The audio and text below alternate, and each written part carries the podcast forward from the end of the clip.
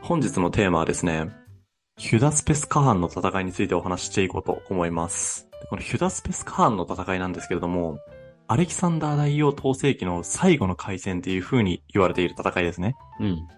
なので、アレキサンダー統制期海戦方式の解説については今回で終了ということになってしまいます。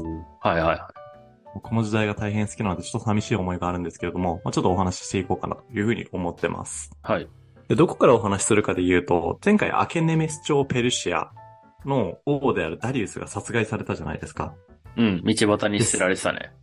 そうそう、部下に裏切られて道端に捨てられた話。うん。なので、そこの後ぐらいからね、ちょっとお話ししていこうと思っていて。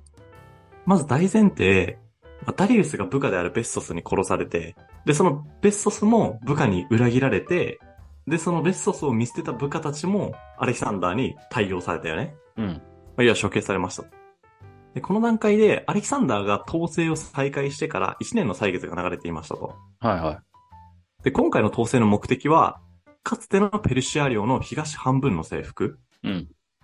アレキサンダーが夢見ていたのは、ギリシャとペルシアを統合した大帝国の建設なので、ペルシアを打倒しただけじゃなくて、ペルシア全領域を自分の支配下に組み入れましょうっていう構成を描いていたわけだからね。うん。で、なので、ペルシアの本拠地より東の地域は、今だと無政府状態ってだけでギリシャの支配下に入ったわけではないと。はいはい。なので、ここを征服したいっていうのが今回のせあの統制の目的。うんでね、この領土もまたバカでかいんですよ。現代の国に直すと、まずトルクメニスタン、ウズベキスタン、はいはいアフガニスタン、おうパキスタンの北部。でかくない確かに、こうパッとイメージしにくい国々だけど、確かにでかいあ確ね。にそう。だって4つの国にまたがってるってそれだけでまあでかいんだろうなって思うじゃん。まあでかいね。で、かつ、でかいということに加えて、他にもアレキサンダーを苦しめた要因があったんですよ。それが何かで言うと、地勢がめっちゃ複雑。地形だねお。ー地形がすごい複雑で,、で地形が複雑だと、どうなるかで言うと、割拠してる部族が多くなるんですよ。はいうん。割拠してる部族が多いと、それをまとめ上げられるリーダーの出現っていうのも、結構極めてレアな例になってくるので、基本的にはバラバラですと。はいはい。なので相手は、めちゃめちゃ大規模の人数で襲いかかってくるってことはないんだけれども、もうし部族単位でこうパラパラ襲いかかってくるってことになってくるのね。ああ、そういうことか。なので、アレキサンダーが得意とした回戦方式で決着をつけるっていうことができなくて、うんどちらかっていうと、ゲリラ戦への対応を迫られるみたいな形になるんだよ。うん。アレキサンダーってさ、ゲリラ戦については、まあそこまで詳しいわけじゃなかったというか、多分ね、はまだ不慣れな部分はあったと思うんだよね。うん。ただ、アレキサンダーすごいのが、これでもね、勝ち続けるんだよね。おー。でもね、なんで勝ち続けたのか。いろいろ理由はあると思いますと。うん。で自分がゲリラ戦の兵士側のことを想像したときに、アレキサンダーが優れたリーダーじゃなかったら、ゲリラ戦ってさ、敵がいつ襲ってくるかわからないっていう極限状態なわけじゃないですか。そうだね。なので、俺だったらアレキサンダーに対してイライラすることあると思うんだよね。はいはいはい。ただそうならなかったのは、やっぱりアレキサンダーのリーダーシップで優れてたんだな、みたいなことを思ったりもするんだけれども、うん。ただ、特に調べていてすごいなと思ったのを一つ挙げさせてもらうとすると、こう地形が複雑なことにもかかわらず、補給線つまり平坦の配送がすごいかん、すごいね、機能してたんだよ。おー。で、まずアレキサンダーの本拠地はギリシャじゃないですか。そうだね。で、現在アレキサンダーがいるのは中央アジアのさらにその東八と言っても良い、このヒンズークシュ山脈っていうところにいたんだよ。うん。もう名前からしてだいぶ複雑そうだと思うんだけど。そうだね。で、これだいぶ距離あるじゃん。で、中央アジアの東端からギリシャだよ。確かにそうか。今の、そうだね。トルクメニスタンとかだったとしても相当あるね。相当あるでしょ。うん。で、この相当ある距離にもかかわらず、アレクサンドロスが、こう命じた兵士だったり、補給物資、もうギリシャに対してこう命じてるんだけれども、うん。そういうのが一平卒も一個もかけることなく指定した場所にたどり着いたんだって。うーん、すごいね、これは。アマゾンとかないからね、サガーキュービとかないからね、ヤマト運輸ないからね、この時代。そうだね、急に途中で逃げ出しても、全然わかんないし、あ、そうそうそう。ね、あり得るよね、普通に。私、時間指定とか日時指定とかってさ、多分当時時計ないからね。にもかかわらずそれができる。で、これだけ平坦が機能してるんだったら、物が足りなくなって死ぬってことはまずなくなるじゃん。うん。で、物が足りなくなって死ぬっていう心配がなくなるとすると、まずアレキサンダーがさ、それに安心するよね。そうだね。でそうなると、兵士も戦闘以外で死ぬことがないっていう風に、状態を担保できるんだったら戦闘に集中できるじゃん。うん。これがね、やっぱりゲリラ戦に対しては相当効果的だったんじゃないかなという風に想像しました。はいはまあ、回戦方式ですが、相手のことを派手に蹴散らすっていうことが、まあ、目立ちがちだなという風に思うんだけれども、い。うん。こうした当たり前の準備でもね、アレキサンダーはすごい群を抜いた仕組みを作ってたんだなということに感心しましたというエピソードです。おーちなみにこの統制の、再開した統制の中で、アレキサンダーはヨーロッパ人の中で初めて石油を見た人にもなってる。あこれはね、なんだワンエピソード。だかうんそうらヨーロッパ人の中で初めて石油を見たのはアレキサンダーだったのであ、それはね、そうなんだ初めて知った。豆知識。記憶に残ってる限りではね。うんうんうん。記憶というか記録か。記録に残ってる限りではね。でこんな感じで、調子を取り戻し始めたアレキサンダーなんだけれども、そこにまた悲劇がやってきてしまうんですよ。おーそれが何か。まず、アレキサンダーは当時ね、兵士と飲み会をしたんだって。うん。で、その飲み会の場に、クレイトスっていう、アレキサンダーより20歳上の将がいた。はいはこのクレイトスについて話すと、この人物はアレキサンダーの学友仲間ではない。い。うん。あの、アリストテレスから哲学とかを教えてもらった学友仲間ではない。ただ、クレイトスの姉がアレキサンダーの乳母だったのね。うん。で、かつそれに加えて、クレイトスはフオ・フィリッポスから自分を先頭にして敵に突っ込むというアレキサンダーの性癖はもう強制しようがないから。うんうん。からもう敵中で孤立しないように守ってやってくれっていう風に命令が与えられた人物。ああ、はいはい。なのでイメージとしてはアレキサンダーの防衛隊長みたいな人物だったんだよね。ああ、かなり重要人物だね。でしょ実際グラニコスの回戦でさ、アレキサンダーは敵に突っ込みすぎるじゃん。ちそうだね。ょっと覚えてるかわかんないけど。ああ、覚えてる覚えてる。覚えてるで、あのアレキサンダーを救い出したのはこのクレイトスですよ。そうな、あの、囲まれて、もう死ぬかもしれんって時にね。そう。そこに颯爽と駆けつけてアレキサンダーのことを救ったのはこのクレイトスっていう人物。おー命の恩人じゃん。で、このクレイトスなんだけれども、酒の席でブレイゴがどう超えてしまったんだよね。うんうんで、これはね、クレイトスもちょっと言い過ぎた感はある。紹介すると、パルメニオン、なんで副将、歩兵隊長、なんで総司令官であるアレキサンダーのナンバー2で、かつ、まあほんとちっちゃい頃からアレアレキサンダーのことを知ってるから、ほぼおじいちゃんとかとほぼ変わんないんじゃないかっていうぐらい、アレキサンダーにとっては大事だった人物ですね。うん。うん。このパルメニオンの死について触れと。でパルメニオンがどれだけマケドニアのために尽くしてたのかっていうことを語りと。これアレキサンダーも分かってるよって感じだったと思うんだけうど。ん。で、ペルシア人に兵士に抵当されたくらいで、なぜ彼らを重宝するのかと非難し、で、エジプトで神のこと言われたから調子乗ってるんじゃないかと阻止ったと。おーもうだいぶイラつくと思ったけど、俺からしたらだったら。アレキサンダーも、あのね、正直ここら辺感情的なところがあるあるあるので、うん。アレキサンダー怒りが頂点に迎えてしまうんですよ。おー当然といえば当然だと思うんだけどもね。ただ、その怒ったアレキサンダーの、もう感情の爆発のさせ方もちょっと度を超えていたところがあって、うん。アレキサンダーは衛兵から槍を奪い取ってクレイトスめがけて投げつけたんだって。で、その槍がクレイトスの胸に直撃し、ええクレイトスはその場で即死してしまうと。はいはもう胸が痛いよね、このエい。ピいソや、ード。確かに。でアレキサンダー自身も、これはもう多分やりすぎたんだと思って、思う。うん。クレイトスを殺した次の瞬間に容易に冷めて、で、数日間自分の部屋に閉じこもり、その間誰も寄せ付けず、食べ物も飲み物も取らなかったと。うん。これギリシア人の物語よりその様子をね、そのまま引用させてもらうんだけれども、その夜から28歳は、これアレキサンダーのことはね、うんまあ誰の入室も許さずに部屋に閉じこもった。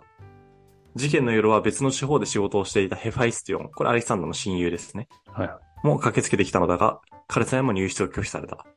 その間部屋の中からはクレイトスと、彼の姉で自分の乳母だったラニケの名を呼ぶアレキサンドロスの声が聞こえたと。うん。で、4日目の朝になってようやく兵士たちの前にアレキサンダーの姿を現して、で、そこでアレキサンダーが泣いちゃうんだって。で、やっぱ兵士たちが、アレキサンダーってやっぱなかなか泣くような人じゃないから、うん。兵士たちはアレキサンダーの涙をここで初めて見にしたらしいですね。はいはで、その涙があった以降は、以前のアレキサンダーに戻ったらしいですと。い。はいはという、すごい悲しいエピソードが、この統制再開中にありましたというい。話でした。おーでも立ちまあ直るそんんだなこ。ねとも。でもこれ立ち直ったのもさ、多分俺責任感からだと思うんだよね。いや、王様って大変だなと思ったエピソードなんだけど、うん。俺、これは、こんなエピソードがあったらさ、一詩人、あの、知性の人々だったらさ、もうそのまま自暴自棄になって、俺はもう何も成したくないからし、何も頑張りたくないから、そのままニート生活に突入しようっていう選択肢もあったと思うんだけれども、うん。で、それがあってもおかしくないエピソードだと思ったのね。はいはしかもパルメニオンの死だったりとかそういうことが立て続けだこの中だったら。い。確かに。でもさ、アレキサンダーってさ、王様だし、多分投げ出せないんだよね。はいはい。で、それだけの才能も彼にあったと思うから、それはそれですごい苦しいことなんじゃないかと思いましたね。うん。これ。れを見てて。ちょっと想像してみてほしいですと。はいはまあ、という話がありつつも、やっとインド王ポロスとの対決に話を進めていこうかなと思います。今回の決戦の地であるヒュダスペスカハンってどこにあるのかというと、まあ、当然アケネメス朝ペルシアの本拠地からさらに東に行ったインド付近にあるのね。い。はいはい。で、このインド付近ってさ、言うてもだいぶ遠いじゃないかと。そうだね。なんでアレキサンダーがダリウスを倒した後に、あインド付近を支配下に置こうと思ったのか。これ1点目に関しては、まあ冒頭に言った通りさ、まずアレキサンダーが目指したのってペルシア帝国領をギリシア世界に加えた大帝国の建設じゃないですか。うん。なので、このインダス付近っていうのは、もうすでにその頃ペルシア領だったから、もうそこも組み入れたろっていう魂胆があったのはまず1個目。はいはい。で、もう一個目が、インド王ポロスに関しては、正式にペルシア帝国の領に入っていたわけではないんだけれども、インドの王様だからさ、インダス川のさらに東側にいるのね。そうだね。なので、ペルシア帝国領ではなかったんだよ。ただ、ダリウスがさ、戦像部隊で15頭の像をこう編成したのって覚えてるああ、覚えてる。あの像を送ったのポロスなんだよ。ああ、そうなんだ。なので、事実上の同盟関係にあったんだよね。うん。なんで、後々敵対関係になることが分かってるから、早い段階で支配下に組み入れたろっていう魂胆だったんだろうなと想像しますね。なるほど。で、このポロスに対して、アレキサンダーはいつも通り、最初施設に、施設、あの、使いを送って、支配下に入れてないっていう風に向上したんだって。うん。で、これに対するポロスの回答が、来るならば歓迎しよう。ただし武器を背にしてたらっていう風に答える。あ あ、そういうことが分かる回りくどいね。はいはいはい。回りまくあ、どいね要は、まあ、戦うよってことだよね。あそう。来るんだったら来やがれって言ってるだけなんだけど、うん。もうこの時代に差して、こういう言い回し好むよなっていう風に思ったエピソードだったので、そうだしてもらねっ。た確かに。で、まあ、こうして開かれることになるのがヒュダスペースカーンの戦いである。でこの時のポロソの軍勢を見ていこうと思うんだけれども、ポロソの軍勢ね、ペルシア王ダリウスの軍勢に比べたらだいぶ少ない。うん。まはいず歩兵が5万、はで騎兵が6000、で両輪に鎌をつけた戦車が500台。い。おう。あの、ガウガウの戦いで役立たずだった戦車ですね。はいはで、象が200頭。い。おお多いな。で、対するアレキサンドロスの軍勢は歩兵4万、で騎兵が4000。はいはい。で、ダリウスとの戦いと比較すると、そこまで兵力に差はないように見えるよね。まあ、そうだね。ただこのインド王ポロスのね、戦いめちゃめちゃ苦戦するんだよ。超強い、このポロスは。で、まあ、最終的に勝つんだけれども、どういう風に勝っていったかだよね。うん。で、当然、ヒュダスペースカーンの戦いなので、川を境にして、この軍勢が向かい合ってるっていう構図からスタートする。はいはで、さらにその上、ポロスの軍勢っていうのは、軍勢の一番先頭に200頭の像を配置していたんだって。い。はいはいはい。なんで、アレキサンダーからするとどう見えるかというと、川を渡るっていうミッションに加えて、渡り切った上での第一波が象の群れの対象になるから、まあ、これは直接正面衝突には相当難易度高いなっていう風に見えるんだよね。うん。でこの大軍に対するアレキサンダーの作戦が何かで言うと、まあ、一言で言うと陽動作戦ですね。陽動作戦。戦略の大枠としては、グラニコスカハンの戦いと結構同じで、うん。まず、おとりをこう出して、で、そのおとりに敵が食いついてる間に、敵のことを攻撃する部隊をアレキサンドロスが率いて、たたうん叩きに行くっていう作戦。うん。まあグラニコスもこんな感じで戦ってたじゃん。はいはいはい。確かに。で、グラニコスの時は500の騎兵部隊っていうところをおとりにしたと思うんだけれども、今回は何をおとりにするか。で、今回のおとりはベースキャンプなんですよ。ええ。どういうことかで言うと、敵ら敵からこちらの陣営が見えるように仮設テントを設営して、うんで常にアレキサンダーのことを俺たちは見張ってるっていう風に思わせようとしたんだって。はいはで、これが餌1ね。で、その上で、アレキサンダーの一斉攻撃を秋にやってくるよっていう偽情報をポロソの陣営に広めさせたんだって。い。はいはこれどういうことかで言うと、当時って6月だったんだよ。い。うん。なので、こ川の水量が最も多かった時期なんだって、雨季だからね。なるほどね。で、それが少なくなるのが秋なので、秋まで延期して渡化しようとしていたっていう偽情報を流してポロスに信じ込ませた。で、これに加えて、偽の渡化作戦っていうのを決行して、要は正面から渡るよみたいなことを何ポイントかやって、うん。で、あれ秋に攻撃しようとしてるんじゃないのこいつみたいな。でも、今実際攻撃してくるし、なんか対処した方がいいのかな、みたいな。うん混乱状態をポロスに作るっていう感じ。はいはで、これをすると何が起こるかというと、ポロスはね、アレキサンダーの行動に対して何を信じればいいかがわからなくなるんだよね。い。まあそうだよね。確かに。だから、狼少年と同じ原理だよね。うん。もう何回も嘘つかれてるし、もう今回もどうせ嘘だろみたいな心理状態にしていくみたいな感じ。うん。でこうなるとどうなるかで言うと、ポロスはね、アレキサンダーの行動に対して一歩出遅れる可能性が極めて高くなってしまったんだよね。まあそうだよね。まあ今回もどうせおとりだろうとか、本気じゃないっしょ、みたいな感じで思うもんね。そうそうそう。で、これを繰り返してる間、アレキサンダーがじゃあ何をしていたのかと。で、アレキサンダーがやったのは、大軍勢が渡りやすいトカ地点を探してたんだよ。うん。こっからだったら川を渡りきれんだろうかみたいな。で、そのトカ地点をアレキサンダー見つけまして、うん。で、それは両陣営がみ向かい合う場所の20キロ離れた上流の方にあったんだよ。川の流れがより速い上流に。うん。このトカ地点を見つけたアレキサンダーは、こう軍を2分割するのね。4万4千の軍を2分割して2万と2万にするんだよ。はいはで、一方はポロスの真正面から溶かす役割だよね。い。うん。これ要は餌ね。うん。ただ今回数が2万なので、ただの餌じゃなくて、こうこの陽動作戦の究極目標は、ポロス軍の挟み撃ちにあったので、最初だけおとりなんだけれども、川を渡ったアレキサンダーがポロス軍に到達したら、すぐさま迎撃態勢に入るっていう、最初おとりでもう一、後半に関しては、挟み撃ちのもう一方みたいなミッションを与えられたのが、この2万の軍。うん。で、もう一方がアレキサンダー率いる突撃部隊。はいはい。でこれは、もう発見したトカ地点から川を渡って、ポロスの背後から刺しに行くっていう役割だよね。うん。この作戦をね、決行して川を渡った時にトラブルが起きるんですよ。アレキサンダーね。アレキサンダーが川を渡り切った時に、それが向こう岸じゃなくて中洲だったんだよ。あー中洲ってわかるな、なんとなくわかる。なんかさ、川の中でもさ、なんか間に浮いてる島みたいなやつあるじゃんう。ん、あるね。川渡って島があってまたさらに渡んなきゃいけないみたいな。うん。なんでアレキサンダーはもう土壇場でもう一回川を渡んなきゃいけないみたいな状態になってくるの。ああー、はいはいは。なんとなくわかったかないうん。で、ここでさ、もう作戦決行しちゃってるから後戻りできるわけがないじゃん。まあそうだね。で、これで、まあ、やけくそにというよりかは、もうやるしかないから、ブケファラスにまたがったアレキサンダーは先頭で川を渡りに行くんだって。うん行くぞっつって。で、結果、時間はかかったんだけれども、一平卒もね、かけることなく川を渡りきることに成功して、で、アレキサンダーは本格的な挟み撃ちに向けてポロス軍に向かっていくんですよ。はいはで、今までのさ、こう、陽動作戦と違って、さすがに2万を超える軍勢なので、ポロス軍もすぐに気づいて迎撃に出るんだよね。い。うん。ただ、それに気づいて迎撃に出てる時点ですでに後手に回ってると。まあそうだね。で、アレキサンダーが迎撃に出た瞬、頃を見計らって、こう、キャンプに残っていた残りのアレキサンダー軍2万っていうところも、とかに成功する。うん。なので、もうじわじわもう陽動作戦というか、挟み撃ちの作戦化さ、進行していってる状態じゃん。はいはあとはポロス軍の戦力を削っていくだけの段階に入ったと。い。うん。ただ、アレキサンダーね、ここでもう一個誤算を起こしてたんですよ。でそれが何かというと、象が強えんだよ。ああ、ペルシア軍では、の時は全然役立たずやったけど、そう。今回は強かったと。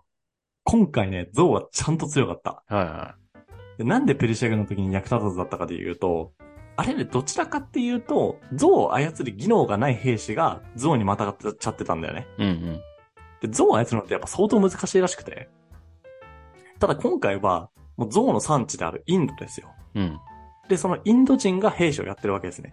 はいはい。なので、しっかり技術もあるし、象自体も十分に訓練されてたんだよね。うん。なので、正面衝突でアレキサンダー自身がかなりのダメージを負うことになるぐらい象兵って強かったらしい。ほう。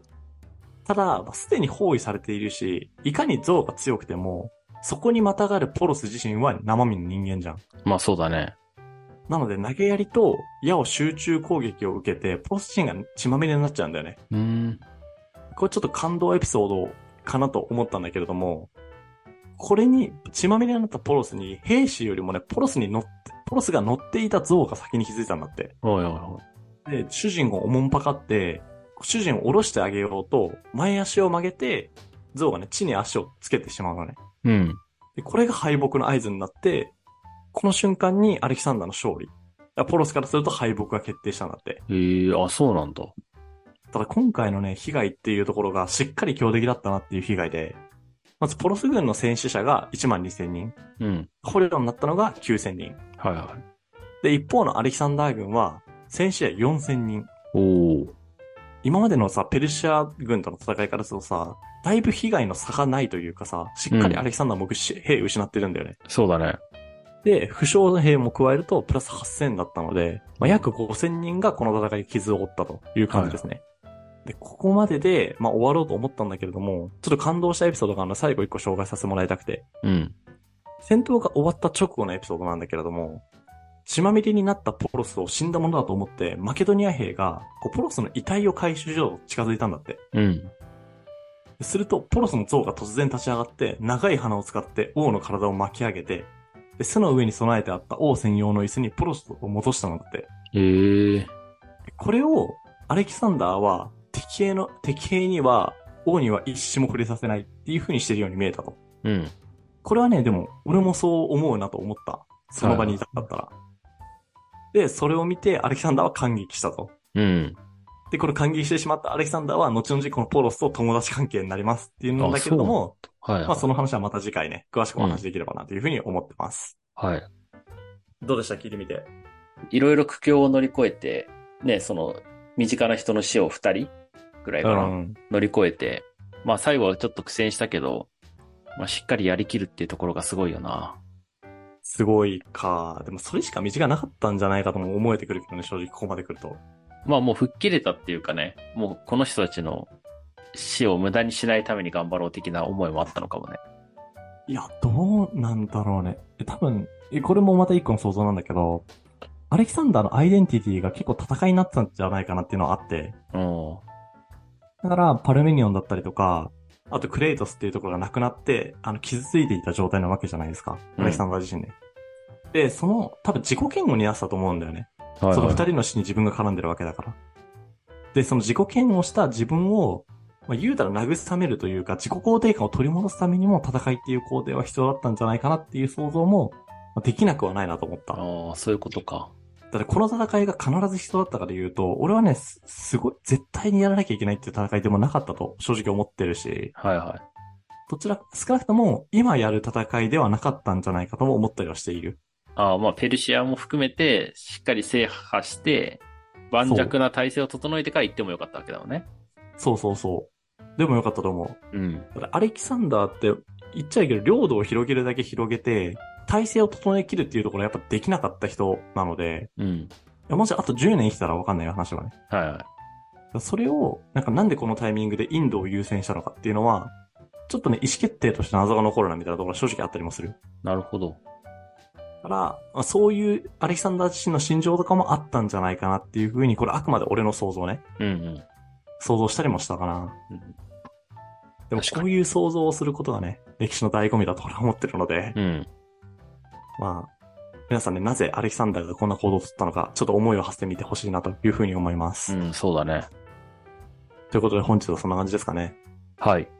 で、次回についてなんだけれども、次回がね、ラストかなというふうに思ってて、はまあ、とうとう大王が死ぬところをね、お話ししていこうかなというふうに思います。い。うん。この人はね、すごい、無念の死だったんじゃないかなというふうに思うんだけれども、ぜひね、ちょっとお聞きいただければなというふうに思います。はい。お願いします。ということで、本日も聞いていただいてありがとうございます。面白いと思っていただけたら、ぜひ、YouTube のチャンネル登録や、ポッドキャストの評価、フォローの方をお願いいたします。それではまた次回お会いしましょう。